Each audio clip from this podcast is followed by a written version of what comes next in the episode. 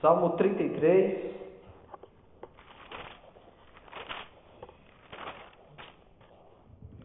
Capítulo, é, Salmo 33, versículo 20. Salmo 33, versículo 20. Diz assim: Quem achou? Amém? Aleluia. Salmo 33, 20 diz assim: Nossa esperança está no Senhor. Repete comigo: esperança. Isso. Nossa esperança está no Senhor. Ele é o nosso auxílio e nossa proteção. Nossa esperança está no Senhor, Ele é o nosso auxílio e a nossa proteção. Feche seus olhos. Pai, obrigado por essa palavra. Deus, eu peço que o Senhor me ajude, que o seu povo seja abençoado, que eles possam sair daqui com uma porção da eternidade, Pai. Algo que sacie eles, algo que alimente, algo que mude a vida deles, mude a conduta, comportamentos, pensamentos, posicionamentos. Pai, que eles possam sair daqui diferentes. Me ajuda, Senhor, eu sou limitado, mas eu me coloco à Sua disposição para ser bênção na vida dos meus irmãos. Em nome de Jesus. Amém. Amém? Amém. É, eu quero conversar hoje com vocês sobre expectativas. Expectativas. Marlene me cobrou que eu, que eu devia falar sobre expectativas. Na verdade, depois. É, acho que foi depois de domingo. Não, acho que foi domingo, né, Marlene? A gente estava conversando. Ela disse: Pastor, o senhor precisa ensinar esse negócio de expectativas, porque eu também quero ter expectativa. E de fato, a gente precisa aprender o que, é isso, expectativas. Eu sempre estou falando, sempre estou dizendo, venham com expectativas, não é uma frase de efeito para te motivar a vir. É um estilo de vida que você precisa ter. Um estilo de vida de expectativas, expectativas em Deus. Porque o nosso Deus, ele é fonte inesgotável, ele é ilimitado. Então, quanto mais expectativas nós temos, mais ele nos supre. Nunca teremos todas as nossas expectativas, é, nunca conseguiremos extrair a totalidade de Deus diante das nossas expectativas, porque Ele é além, Ele sempre vai além das nossas expectativas. Então eu quero conversar hoje com vocês sobre expectativas, expectativa como estilo de vida. o irmão John está parecendo um ninja. tá frio, né, irmão? Se quiser encostar mais a porta, fica à vontade. Amém. Então, é disso que eu quero conversar. É, Salmo 33, 20 diz: Nossa esperança está no Senhor.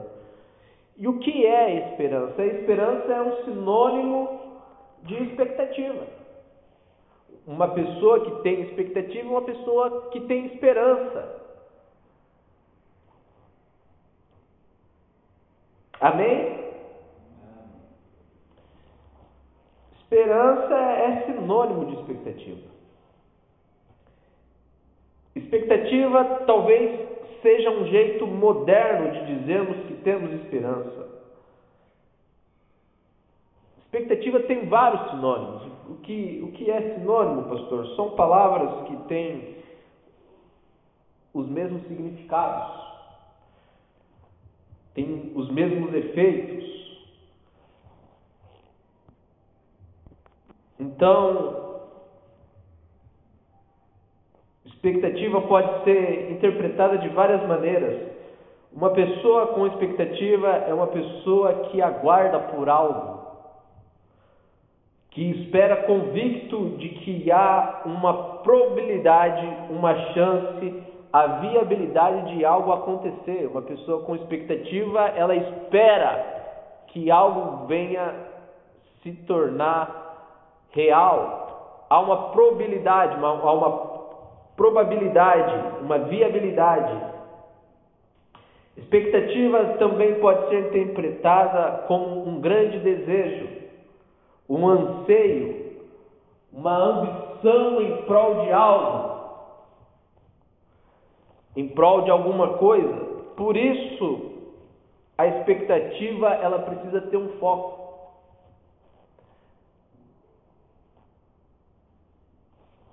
A expectativa no alvo errado pode causar sérios danos. A expectativa, eu quero te incentivar a viver uma vida de expectativas, mas no alvo certo, não no alvo errado. Porque no alvo errado pode causar sérios danos. Muitos problemas de relacionamento são causados porque as expectativas não foram supridas. No namoro era uma coisa, no casamento se tornou outra. Então a, a menina tinha grandes expectativas de casar com um príncipe e quando chega no casamento ela encontra um ogro. E vice-versa. Porque a expectativa estava no lugar errado, no lugar equivocado. Eu já ministrei aqui sobre o que é o amor cristão. O amor cristão não é eu vou casar para ser feliz. O amor cristão é eu vou casar e fazer alguém feliz. O amor cristão não é eu coloco a minha expectativa na outra pessoa para que ela possa saciar o meu desejo, os meus anseios, mas é o que a outra pessoa precisar, eu estou aqui para ajudar. Então, no amor cristão, é, principalmente tratando de relacionamento, não existe expectativas frustradas, porque não foram criadas expectativas. As expectativas estão em nós, em sermos melhores para os outros. Amém? Quem está entendendo? Vamos lá, me ajuda. Certa vez, um pastor muito conhecido disse: Dos outros não espere nada de você espere alguma coisa, de Deus espere tudo. Dos outros não espere nada, de você espere alguma coisa e de Deus espere tudo.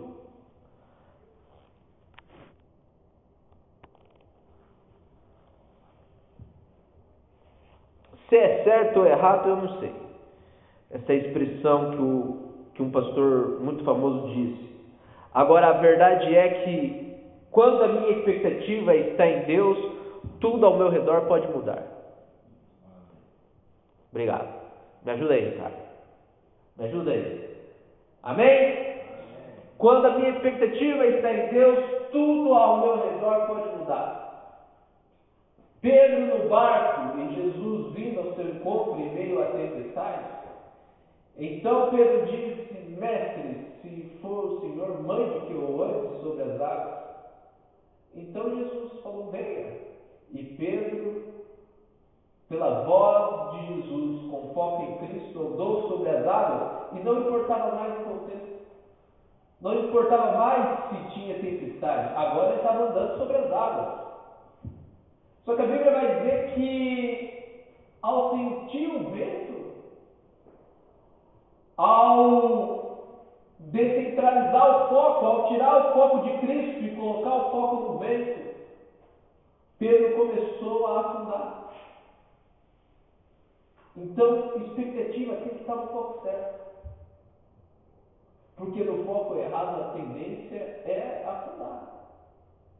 Então eu não olho para o contexto que nós estamos vivendo.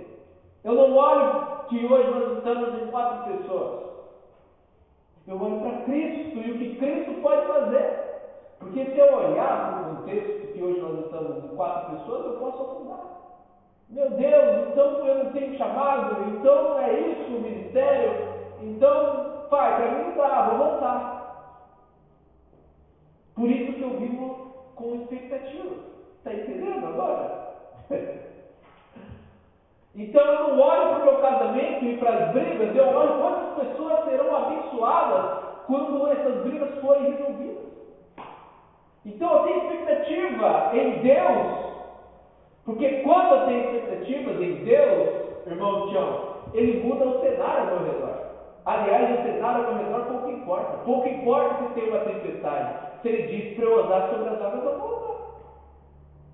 Pouco importa se a lei da física diz que isso é impossível. Se Deus disse que isso é possível, eu vou ir no que Deus disse.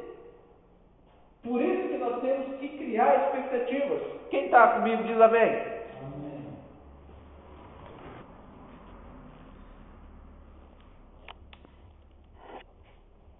Agora, voltando à questão do relacionamento, quando a minha expectativa está em Deus, eu creio que o meu casamento pode mudar. Lembra que eu disse que a maioria, as maiorias das discussões em casamento é porque as expectativas não foram supridas?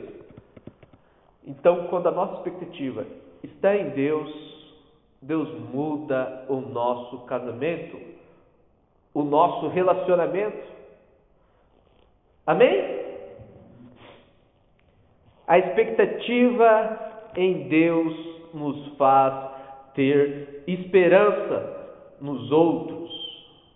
Então eu creio que o meu filho pode mudar, mas não por ele, mas por Deus, porque Deus me dá expectativa. Porque a minha expectativa, primeiro, está em Deus. Então eu creio que o meu casamento pode ser melhor, mas não por conta do meu cônjuge, mas por causa de Deus. Porque eu sei que Ele tem poder. Então eu começo, agora, uma vez que a minha expectativa está em Deus, eu começo a acreditar também nas pessoas. Quem está entendendo? Isso aqui é, é precioso. Eu disse que Deus tem algo VIP. Então, quando eu tenho expectativas em Deus, eu creio que o meu negócio pode ser melhor. E eu posso ter esperanças, porque a minha expectativa está em Deus. E Deus é ilimitado. Deus é o Todo-Poderoso. Amém, irmão Tião? Aleluia! Glória a Deus. Se domingo tiver frio, eu vou ministrar igual irmão Tião. Capuz. Rapaz do céu. Vamos lá. O que era impossível torna-se possível. Aliás, é isso que diferencia a expectativa cristã. A expectativa cristã é o que eu quero conversar agora com vocês. É a parte B do sermão. A expectativa cristã vem acompanhada de fé, não é apenas eu tenho expectativas, mas eu tenho expectativas porque eu creio e a fé está indo junto. E o que é a fé? Hebreus 11:1 diz: a fé é a certeza daquilo que esperamos e a prova das coisas que não vemos. A fé é a certeza daquilo que esperamos e a prova das coisas que não vemos. Algo impossível vai acontecer. Isso é certo. E eu até sei o que é. Isso é uma expectativa com fé.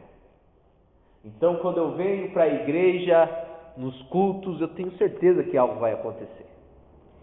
E eu digo para vocês, eu mando mensagem, crie expectativas, porque é de fato, eu não estou iludindo vocês, não é marketing isso. É porque algo vai acontecer, algo sempre acontece se você criar expectativa. Por que algumas pessoas são tocadas no culto e outras não são? Porque algumas elevam a sua expectativa, outras não têm expectativa nenhuma.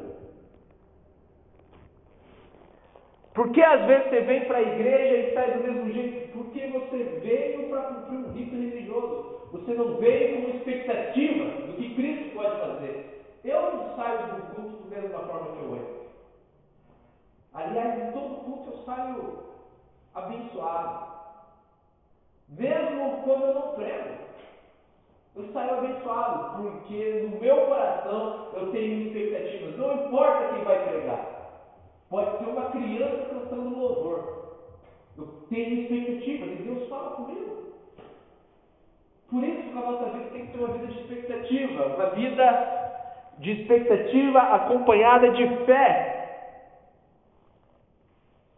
Quando eu digo que estou na expectativa, eu estou dizendo que aquilo que eu creio, eu estou desejando. Então, às vezes você me, me ouve dizer, escuta eu dizendo: Olha, eu estou na expectativa do que Deus vai fazer hoje. É que aquilo que eu creio, eu estou desejando. E o desejo é aquele desejo que não, não para, é constante, é ardente. Sabe, algo tem que queimar nos nossos corações. Algo tem que queimar nos nossos corações. Quanto tempo nós temos de igreja? Quanto tempo nós temos de, de religião? Sabe, nós não podemos cair na frieza espiritual. Nós precisamos vir à igreja com algo queimando. Alguma coisa precisa queimar dentro de nós. Alguma coisa em nós precisa dizer que nós não estamos bem. Nós precisamos ser inconformados, por melhor que estejamos. Ô oh, pastor, mas eu estou bem. Calma, irmão, não é bem por aí. Nada é tão bom que não possa melhorar. Amém? Como é que tá as coisas? Não, está bem, mas Deus tem algo melhor. Não se conforme com a mediocridade. Parou as brigas? Parou. Então, ó, nota 10, não. Agora vamos para os momentos de, de sair, se divertir, não é apenas viver um casamento sem briga, mas agora é hora de sair um pouco, se divertir. Opa, já estou saindo, já estou me divertindo, nota 10. Não, ainda não. Agora vamos para um retiro espiritual junto, vamos ter o nosso momento agora, antes das refeições, vamos orar junto. Então sempre dá para melhorar, sempre como melhorar. Porque isso é a vida que Deus quer para nós, uma vida abundante. Uma vida de abundante é uma vida que nós temos expectativas nele e ele vem nos suprindo e ele diz: Olha, se você tiver mais expectativa, eu tenho mais para liberar. Por isso que eu vivo com expectativa, porque ele tem mais para liberar, cara. Ele não para. Você pode vir 20 cultos o ano inteiro. Ele sempre tem algo diferente para entregar, algo novo para dar. Não tem como você vir num ambiente desse que não tem perspectiva. Alguma coisa precisa mudar. A frieza precisa sair. E o frio também precisa ir embora. Está demais. Amém? Deus é fonte inesgotável. Repete comigo: Deus é fonte inesgotável. Vamos lá, vamos repetir. Eu estou olhando a hora, eu comecei esse sermão bem cedo, quer dizer que eu vou bem longe. Amém. Deus é fonte inesgotável, Ricardo. Que inesgotável. Você consegue imaginar isso? Fonte inesgotável. Isso é demais. Isso é demais. Aleluia. Deus é muito bom. Aleluia. Não se trata de não descansar em Deus. Pelo contrário, porque eu descanso em Deus, eu tenho a certeza de que a qualquer hora algo pode acontecer. Pastor, o senhor é muito acelerado, por que o senhor não descansa em Deus? Não, eu sou acelerado porque eu estou descansando em Deus. E quando eu descanso, eu tenho certeza de que a qualquer hora algo pode acontecer. Quem está entendendo? Amém. Quem não descansa em Deus é ansioso. E o ansioso quer trazer o amanhã para o hoje. Presta atenção nisso aqui. Quem não descansa em Deus é ansioso, e o ansioso quer trazer o amanhã para hoje. Agora, o que crê, deseja pelo tempo certo de Deus. Se for hoje, vai ser hoje. Se for amanhã, vai ser amanhã. Se for depois, vai ser depois. Então, quando eu tenho expectativa, eu tenho a expectativa de que no tempo certo Deus vai fazer algo. Eu não coloco a carroça na frente dos bois. Expectativa em Deus é diferente de ansiedade. Ansiedade você quer que o amanhã aconteça hoje, que o tempo de Deus seja o seu tempo. Isso não é bom. Deus nos orientou: não andeis ansiosos por coisa alguma. Então o ansioso quer que o tempo de Deus seja o tempo dele, e não é assim que funcionam as coisas. Agora, aquele que tem expectativa, tem expectativa no tempo de Deus. Amém? O ansioso, eu estou fazendo esse paralelo para que você não saia daqui ansioso, mas com expectativa. Porque o ansioso, ele vai colocar a carroça na frente dos bois. O ansioso, ele vai querer que Deus faça agora o que é para ser feito amanhã. O ansioso, ele vai até fazer aquilo que não era para ele fazer. Ele vai acabar tentando dar uma ajudinha, uma, uma forçadinha Deus, o senhor está demorando, deixa eu dar uma ajudinha aqui. Não é disso. A pessoa que tem expectativa, ela não é ansiosa. Ela descansa em Deus e aguarda que Deus vai fazer. Amém?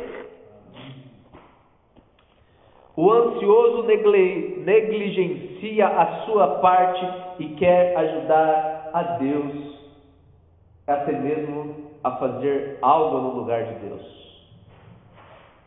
Vou repetir. O ansioso negligencia a sua parte e quer ajudar a Deus e até mesmo fazer algo no lugar de Deus. A pessoa com expectativa faz sua parte e aguarda a parte de Deus. Vamos para a Bíblia? Vamos lá, que a gente é o povo da Bíblia, a gente ama a Bíblia. 1 Samuel 13, capítulo 7 ao 14. 1 Samuel 13, do capítulo 7 ao 14. Vou, já vou lendo aqui para a gente ganhar tempo. Amém? Vamos lá. Diz assim o texto: Alguns hebreus. Tá, deixa eu contextualizar aqui. É, o povo de Israel em, entrou em guerra com os filisteus. Amém? O que está acontecendo aqui? O povo de Israel está entrando em guerra contra os filisteus. Beleza, vamos lá agora para o texto. Alguns hebreus até atravessaram o Jordão para chegar à terra de Gade e de Gileade. Saul, Saul era o rei de Israel.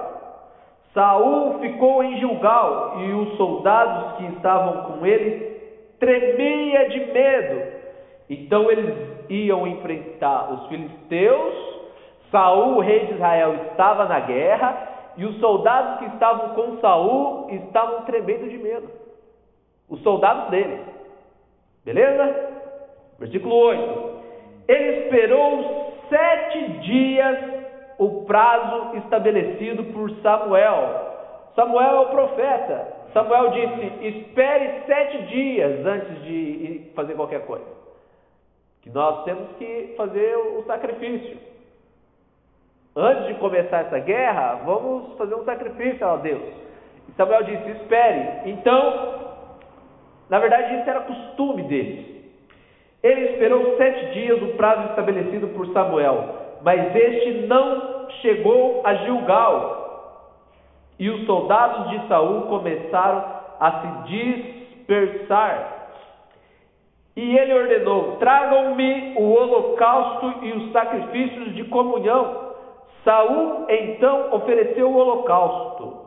Saul fez o que não era para ser feito. Ansioso. Quem está entendendo? Amém? Saul fez o que não era para ser feito. Saul então ofereceu o holocausto. Versículo 10: Quando terminou de oferecê-lo, Samuel chegou. E Saul foi saudá-lo. Ou seja, o profeta chegou no tempo certo. Porque quando Saul terminou, Samuel chegou. Versículo 11: Perguntou-lhe Samuel: O que você fez? Saul respondeu: Quando vi que os soldados estavam se dispersando e que não tinha chegado no prazo estabelecido e que os filisteus estavam reunidos em Micmas, é, pensei: agora os filisteus me atacarão em Gilgal e eu não busquei o Senhor. Por que, que ele fez o que fez? Cadê o galo? Ajuda aí o galo. Porque ele não buscou o Senhor. Por que, que Saul fez o holocausto? Fez o que não era para fazer? Porque ele não buscou ao Senhor. Versículo 12, é isso que está dizendo aí? Por isso senti-me obrigado a oferecer o holocausto. Disse Samuel: Você agiu como um tolo, como um idiota, como um retardado, desobedecendo ao mandamento que o Senhor o seu Deus lhe deu.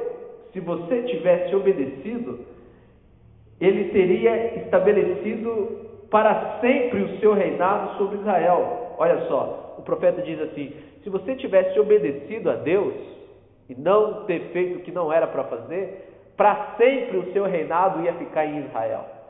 Mas como você não obedeceu, versículo 14: mas agora o seu reinado não permanecerá. O Senhor procurou um homem segundo o seu coração e o designou líder do seu povo, pois você não obedeceu ao mandamento do Senhor. Pois é, Saul ele não tinha expectativa. Saul tinha ansiedade. Saul fez o que não era para ser feito. Saul perdeu o trono por ser ansioso e não ter paciência. Então, Ricardo, tenha paciência. não perca o trono. Amém? Ele fez aquilo que não era a parte dele. O ansioso, ele faz aquilo que não é a parte dele. E digo mais, e a parte dele ele não fez. Qual era a parte dele? Obrigado. Buscar o Senhor. Ele fez a parte de Deus. O que, é o profeta? Vamos lá, Aurinho aqui. O profeta é a representação de Deus para com o povo. O que, é o sacerdote? É a representação do povo para com Deus. O sacerdote leva as mazelas do povo para Deus. O profeta traz direcionamento de Deus para o povo. Então Saul, ele fez o que era a parte de Deus. Então tenha expectativa, mas não seja ansioso. Amém? Quem está entendendo? Salmo. Tá, deixa eu explicar algo aqui. Expectativa não tem a ver com ansiedade, porque o ansioso coloca a carroça na frente dos bois. Expectativas tem a ver com fazer a sua parte e esperar com paciência no Senhor, que Ele fará a parte dele. Então, venha ao culto tendo feito a sua parte. E agora só espera. Eu vivo com expectativas, porque eu tenho feito a minha parte. E quando eu faço a minha parte, eu tenho certeza que algo vai acontecer, Ricardo.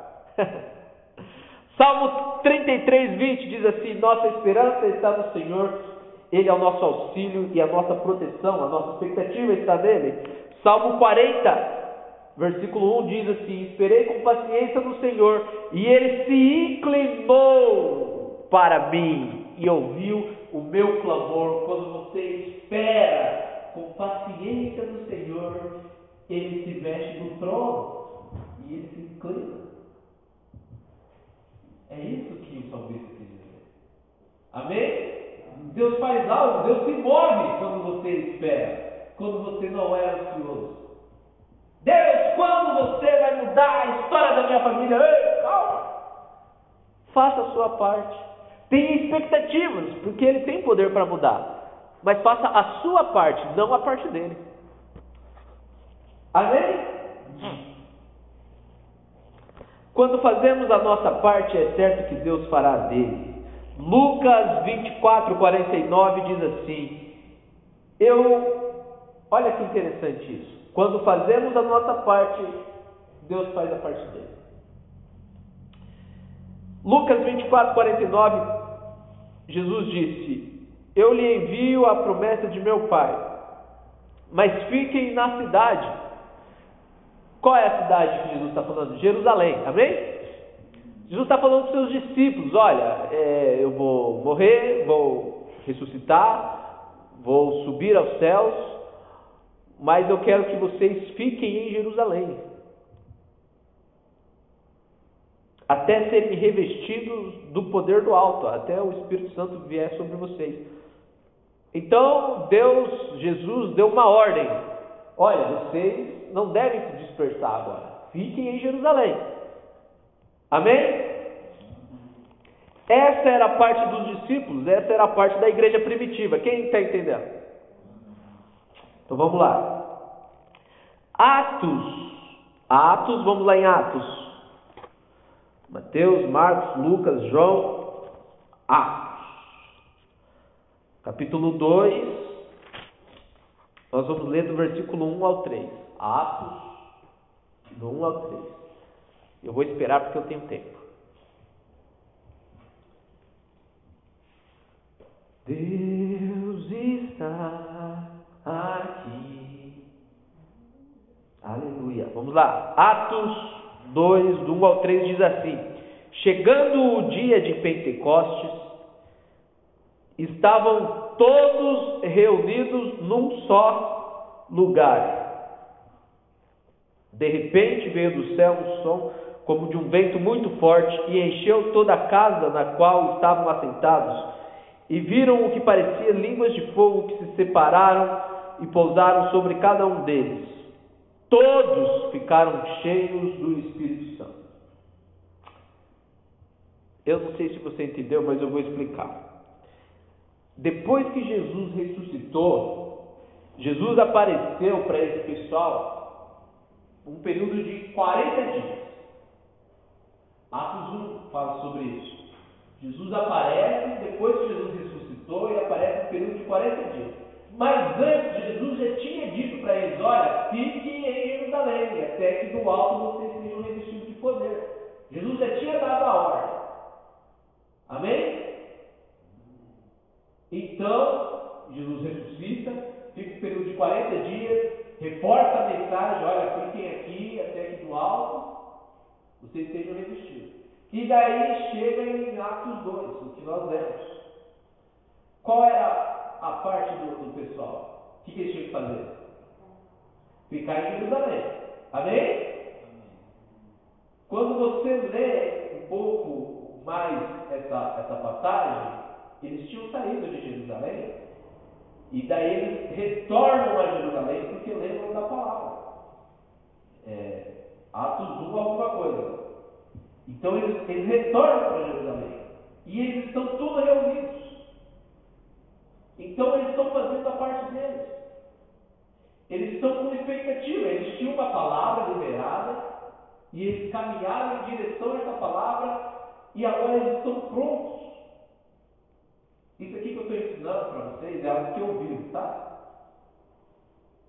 É algo que eu vivo. Presta atenção aqui. Deus tem uma palavra para nós.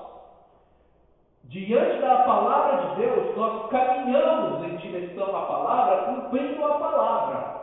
Amém? Estou falando algo que eu vivo e estou expondo o texto bíblico. Quando eu caminho debaixo da palavra que Deus liberou, eu estou preparado. Por que, que eu vivo com expectativa? Porque de repente alguma coisa pode acontecer. É questão assim de instalar Deus. Alguma coisa acontece. Por quê? Porque eu estou preparado. Como que as coisas vão acontecer na vida da Marlene? Quando? Quando? Debaixo da palavra. Pastor, o que é essa palavra? Eu não estou entendendo as palavras pregadas. Deus está falando. Então nós caminhamos em direção a essas palavras. E devo fazer que a gente caminhe em direção, Ricardo. Agora é questão de tempo. A nossa parte a gente fez. Deus falou que vai curar, Ele vai curar. Deus falou que vai libertar, vai libertar. Deus falou que vai restituir, vai restituir. O nosso papel é caminhar debaixo da palavra. Agora é sentar e sossegar o passo. Obedecer. E uma vez que a gente sente e sossega o passo, a questão é, minha parte eu fiz. Agora não é problema meu. Por que, que eu vivo com expectativa? Porque a minha parte eu estou fazendo. Então agora o que Deus vai fazer no culto não é problema meu, é problema dele. Quem está entendendo? É por isso que de repente acontece. Vamos lá, gente. Por que eu tenho expectativa? Porque eu tenho feito a minha parte. E quando você faz a sua parte, algo pode acontecer de repente. A Bíblia diz que estavam todos reunidos num só lugar, Atos 2:1. Ou seja, todos fizeram a sua parte. E a questão é, não aconteceu de imediato. Eles estavam ali, esperando, com expectativa. E porque eles fizeram a parte dele, porque eles estavam esperando, porque eles tinham expectativa, a Bíblia diz que de repente veio do céu como um vento e o Espírito Santo pousou sobre eles e todos ficaram cheios. Amém? Faça a sua parte, crie expectativas e se prepare para o de repente. Deixa eu falar uma coisa para vocês. Deus pode fazer nessa igreja, em quatro meses, o que ele não fez em quatro anos. Se nós fizermos a nossa parte, se nós criarmos, se nós tivermos expectativas, Deus pode fazer em quatro meses o que ele não fez em quatro anos. Quem está entendendo? Se você tem expectativa, a sua maldição pode se tornar em bênção. O seu choro pode se tornar em alegria, a sua mágoa pode se tornar em cura, a sua derrota pode se tornar em vitória. Por isso que nós temos que ter expectativas. Amém? Tem tempo ainda. Vamos lá, gente. Por que eu tenho expectativas? Agora estou falando de mim. A Marlene queria aprender, pastor, como que é esse lance de expectativa? Eu quero ter expectativa na minha vida. Por que eu tenho expectativa? Irmão Tiago, por que o pastor Tiago tem expectativa? Deixa eu dar alguns exemplos. Primeiro exemplo, porque eu sei em quem tenho crido, Ricardo. Eu sei em quem eu creio. Eu sei quem Deus é. Sabe por que nós não temos expectativas às vezes? Porque nós não sabemos quem Deus é. Nós ouvimos falar, mas nós não caminhamos com Ele. É, o, é, é a experiência de Jó. Antes te conhecia de ouvir falar, mas agora os meus olhos te contemplam. A gente precisa contemplar Deus.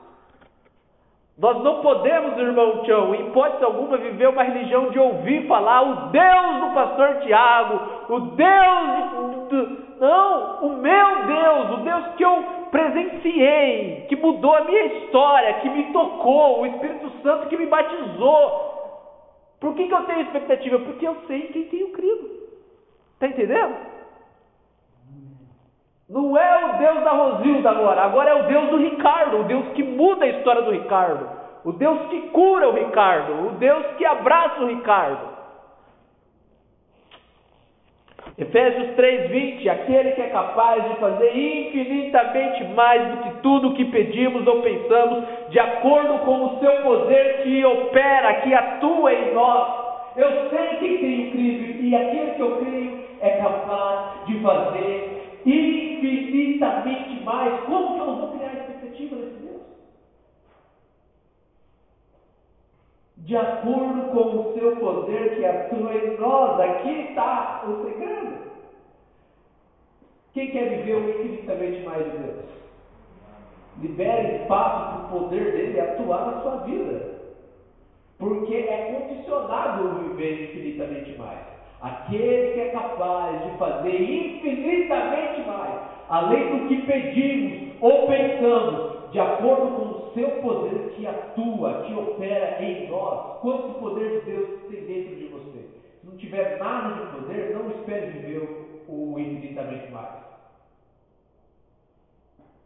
Amém? Bíblia. Quem está entendendo? Números 23, 19 diz assim: Deus não é homem para que minta, nem filho do homem para que se arrependa. Acaso ele fala e deixa de agir? Acaso promete e deixa de cumprir? Aleluia. Mateus 19, 26.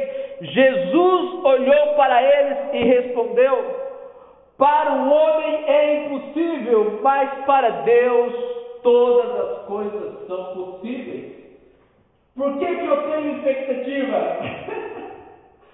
porque eu sou limitado, porque algumas coisas são impossíveis para mim, mas para Deus, como não tem expectativa em Deus, Ricardo?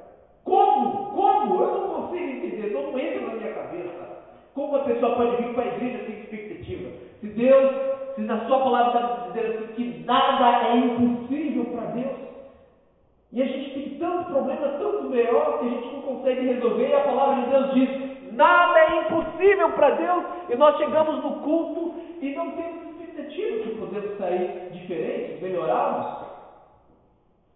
Está entendendo? Amém?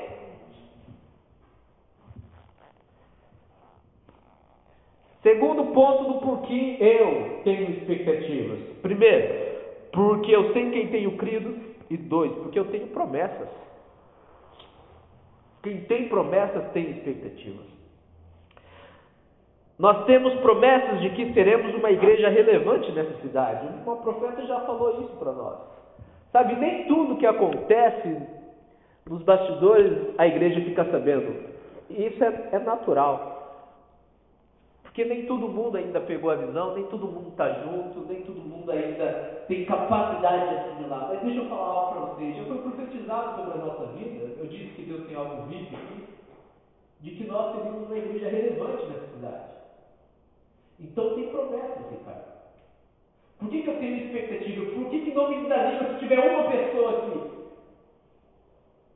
Porque eu tenho promessas. Amém? Quem tem promessa não desanima.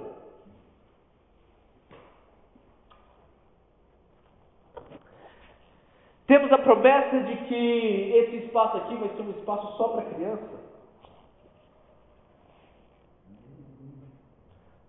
Então não tem como desanimar. E daí a gente vê o que tem acontecido com as crianças da nossa igreja. Pai Jesus amado, mas os meus olhos estão nas promessas. Ai, ai, ai, muitos anos atrás Deus me mostrou uma visão, uma visão do futuro. Eu estava trabalhando na fábrica de costura, passando roupa, e Deus me mostrou uma visão do futuro, uma visão do que Ele tinha para a minha vida. Sabe, J.B. Carvalho ele diz o seguinte, que ele foi no futuro, viu, gostou do que viu e está caminhando para lá. Eu estou igual ao JB. Por que, que eu não desanimo? Por que, que você não vai viver triste? Por que, que você não vai viver chateado, emburrado com a casa, com a obra de Deus? Porque eu vi o futuro. Amém? Às vezes a gente precisa ver o futuro. Peça para Deus te mostrar o seu futuro, Ricardo. Sabe, a gente não pode perder a esperança. A gente serve o Deus da esperança, o Deus que muda a história, o Deus que tira o pecador do pecado, o Deus que faz de José, presidiário, acordar no outro dia o homem mais poderoso do Egito. Sabe, atreva-se a pedir para Deus mostrar o seu futuro. Deus, o que o Senhor espera de mim daqui dois anos, daqui três anos, daqui quatro anos, daqui dez anos? Me dê um sonho, me mostre visão que Eu posso discernir quando o pastor falar e eu saber, opa, isso aí tem a ver com o meu futuro. Essa bênção, essa libertação tem a ver com o meu futuro. Amém? O que, é uma profecia? A profecia é o futuro. É aquilo que vai acontecer. Deixa eu te falar algo, irmãos. A gente está num terreno danado, mas deixa eu te dizer, essa luta já, já tem vitória. Não é questão assim, ah, o diabo vai se levantar e. Não, irmão, ele já perdeu. Já tem profecia, a gente já viu o futuro, o futuro está aqui. Amém? Então a gente olha para o futuro. Por que, que os cristãos se desanimam? Por que, que os cristãos se desviam, Ricardo? Porque não leem a Bíblia e não enxergam o futuro. Porque se um cristão soubesse de fato que sair da presença de Cristo é a eternidade do inferno, ninguém sairia mas não lê a Bíblia, acha que vir a igreja é brincadeira, então desanima.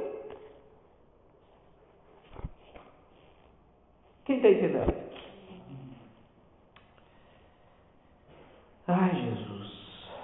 Salmo 119, 50 diz assim: Este é o meu consolo no meu sofrimento e eu estou igual Davi. A tua promessa da minha vida. Pastor, o que, que o senhor faz para enfrentar o sofrimento? Eu lembro das promessas. Então, quando as coisas não estão boas, eu não olho para o contexto, eu olho para as promessas. E as promessas me consolam, assim como consolaram Davi. A gente tem que olhar para as promessas. Deus disse que nós teríamos vida e vida abundante. Deus disse que Ele iria, Jesus disse: Olha, eu vou ir e eu vou preparar um lugar. Isso é uma promessa. Existe um lugar preparado para você. Então, quando as lutas vierem tentar te tirar do centro da vontade de Deus, lembre-se: opa, existe um lugar preparado para mim. Existe uma coroa. Existe festa no céu quando o pecador se arrepende. Isso não é lindo? Se isso não te toca, irmão, o que vai te tocar? O céu entra em festa quando o pecador se arrepende. Você consegue imaginar o que é isso?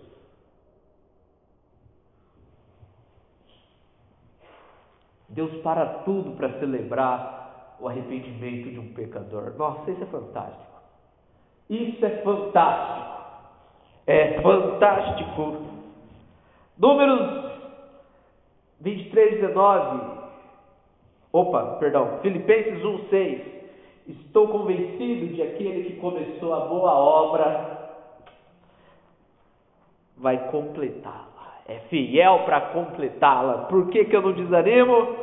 Porque eu tenho promessas e eu estou convencido que aquele que começou, aquele que iniciou, aquele que me deu força para dar o primeiro passo, aquele irmão João que te trouxe até aqui, vai te levar embora também em paz, em segurança, ele completa a obra, ele não deixa a obra pela metade. Amém? Aquele que trouxe o Ricardo até aqui vai levar o Ricardo. Aquele que trouxe até aqui, e agora, se tratando de um aspecto ministerial que Deus tem para a nossa vida, aquilo que ele começou a fazer, isso aqui é só início, isso aqui é a base. Por isso a gente precisa preparar muito bem essa base. Porque o que Deus vai fazer ele faz em cima da base. Aquele que começou a boa obra é fiel para completá-la. Deus tem falado comigo, tem me instigado, olha, prepara a base, prepara os alicerces. É como Deus estivesse falando para Noé, é, é, a semelhança que eu vejo, olha, faz a arca, mas quando você vai mandar chuva? Quando você fizer a arca, termina a arca. Se você não terminar a arca, você terminar a arca daqui uma semana, eu mando a chuva daqui uma semana. Se você terminar daqui 10 anos, eu vou mandar a chuva daqui 10 anos. Só faz a sua parte.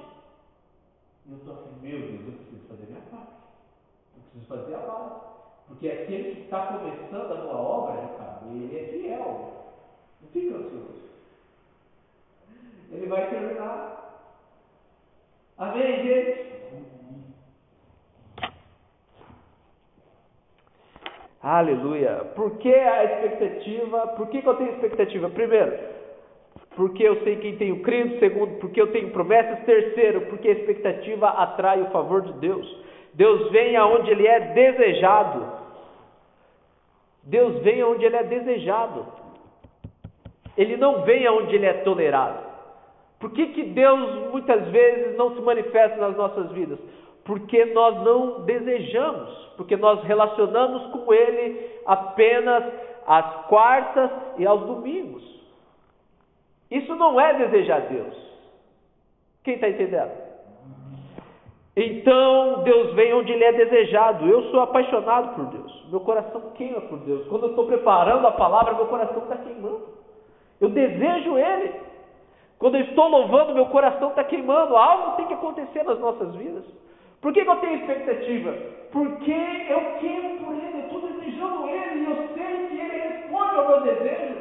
Dentro de mim eu estou gritando, filho de Davi, tem misericórdia de mim. De repente Ele vai parar tudo e vai olhar e vai falar: opa, tem céu. Porque é assim que a gente chama a atenção de Deus, desejando. Se você vem à igreja e você não deseja a Deus, você está perdendo seu tempo. Se você vem na igreja e não abre seu coração para o que Deus tem para fazer, irmão, deixa eu falar para você. Está passando frio, está passando fome, está perdendo seu tempo. Nós precisamos desejá-lo, desejá-lo. Qual é a diferença de Marta e Maria? Maria desejou. Maria parou, ficou aos pés dele, ouviu o que ele tinha para dizer. Então, Marta questiona: não importa se eu fico aqui fazendo todos os afazeres da casa enquanto a minha irmã está aí. E Jesus disse: Marta, Marta, Maria escolheu a melhor parte. Irmão, escolha a melhor parte. Escolha a melhor parte, cara. A melhor parte não é o que a gente vai comer depois daqui. A melhor parte não é o abraço que eu vou dar na minha esposa ou brincar com meu filho. Isso é ótimo, isso é bom, mas não é a melhor parte. A melhor parte é o que Deus tem para fazer nas nossas vidas aqui agora. Essa é a melhor parte. Escolha a melhor parte. Por isso que eu tenho expectativa. Sabe, por vezes eu sou como o salmista, o salmista 42, 1, 2 diz assim: Como a corça anseia por águas, a minha alma anseia por ti. O teu prazer está no quê, cara? No futebol? No que está o seu prazer? No seu casamento, no seu relacionamento, em bebidas? O que?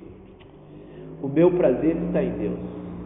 A minha alma anseia, anseia, dela, ela sai correndo assim, ó, como a corça suspira pelas águas. Eu anseio por ti, por isso eu tenho expectativa.